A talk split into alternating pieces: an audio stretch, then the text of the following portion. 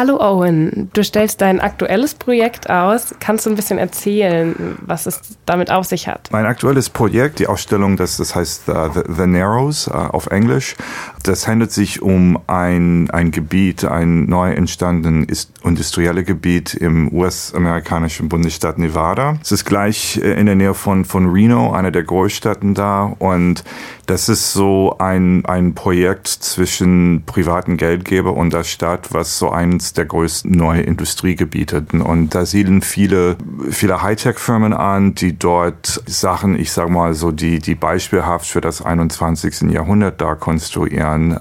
Firmen wie, wie Tesla, das sind alles so, so Fabrikanlagen, die da, die da gebaut werden. Und das Ganze findet sich ähm, aber mitten in der Wüste, ähm, wo, wo es wirklich überhaupt nichts gibt, also kaum Spuren von Zivilisation. Und das, das hat mich so als beispielhaftes Landschaft äh, für, für, für die Gegenwart, ähm, ist, ist mir sehr stark vorgekommen.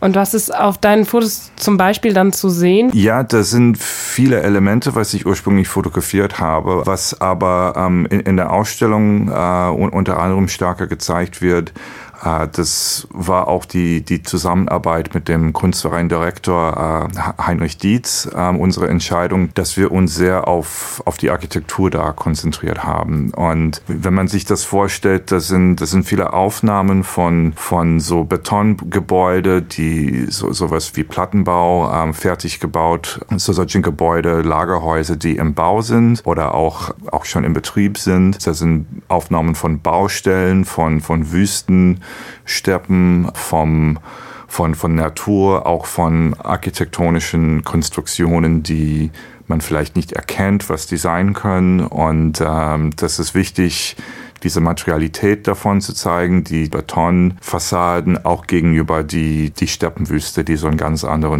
Struktur hat. Du hast schon gesagt, das heißt The Narrows. Mhm. Warum? Das hat mit der Geografie da zu tun. Das ist auch ein bisschen auch auf die Geschichte zurückgewiesen. Das Ganze liegt an so einem kleinen Fluss da, in so einem engen Tal. Ja, das Ganze, diese geografische, ist sozusagen so ein Rahmen, in, in der das Ganze, das Ganze stattfindet. Wie kann ich mir denn deine Arbeit als Fotograf vorstellen? Wie sieht denn so dein, dein Arbeitsalltag überhaupt aus?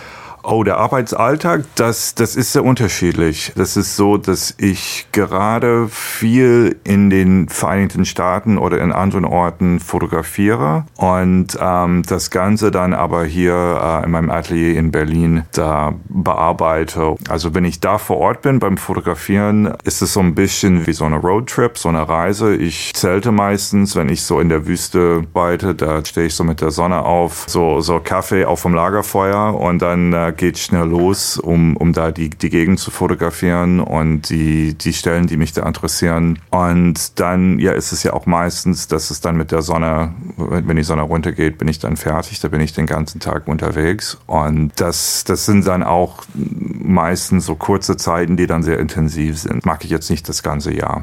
Und wie kommst du zum Projekt? Bist du da selbst drauf gekommen, zum Beispiel jetzt bei The Narrows?